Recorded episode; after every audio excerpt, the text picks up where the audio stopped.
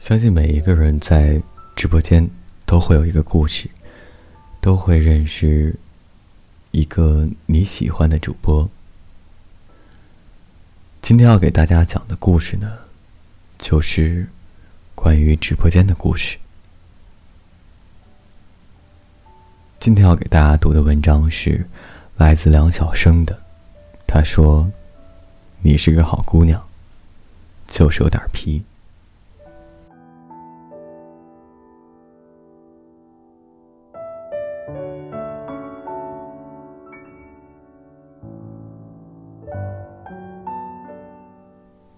叔是一个幽默风趣的大叔，三十多岁的老男人，至今未婚。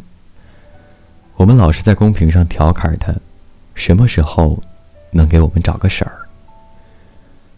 有时候我们还会大张旗鼓的给他撮合，他总是笑呵呵的说我们皮，从来不批评教育我们。叔也是民谣歌手，会弹吉他，会唱很多歌。不管我点春天的芭蕾，山丹丹开花红艳艳，还是百万个吻，思凡，他都能在我们的起哄声中唱一段所以我很喜欢在他直播间撒欢儿。人到中年，身不由己。叔来直播是为了赚钱，但是在这个小鲜肉更受欢迎的时代，老腊肉的市场有点惨淡。虽然他民谣真的弹唱的很棒。我觉得他肯定有其他工作，靠这个赚钱，估计他得饿死。他总跟我们说没事儿，我先积攒点人气，会好的。有一天他唱到嗓子都废了，他说：“哎，我本来想加把劲儿，这下看来得休息几天了。”那几天民谣场变成了聊天场，叔跟我们聊了他以前的事情。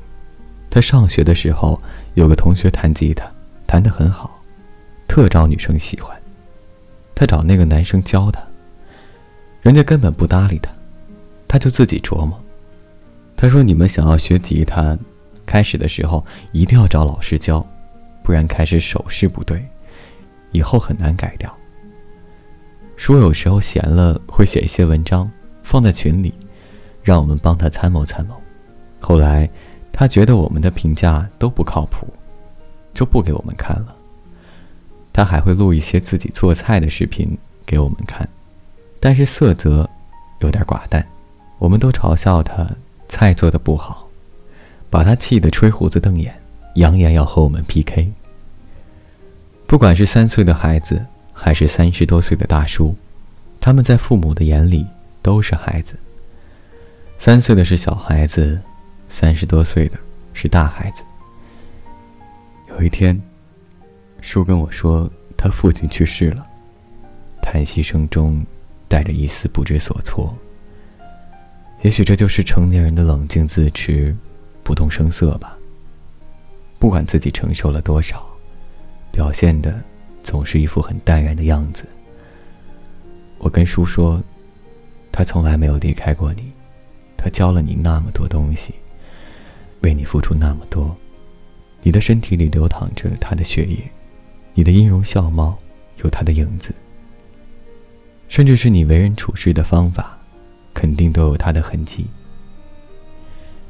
以前他在你身边，看着你成长，而现在他只不过是换了一个有点远的地方，看你成长。叔笑了，他说：“你是个好姑娘，就是有时候有点皮。”每个人都有自己的生活，忙碌有时候会让我们忽略很多人。叔还是在勤恳的直播，我觉得我帮不了他什么，便辞了他直播间的管理员。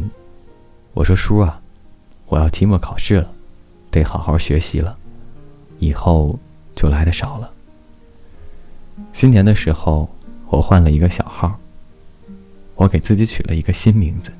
混迹于各个直播间内，听一听别人的故事。有时候，我也会去听他们直播，偷偷点进去，偷偷溜走。这世上，总会有一些不安分守己，或者是喜欢惹是生非的人。无端演绎早已精心策划的好戏。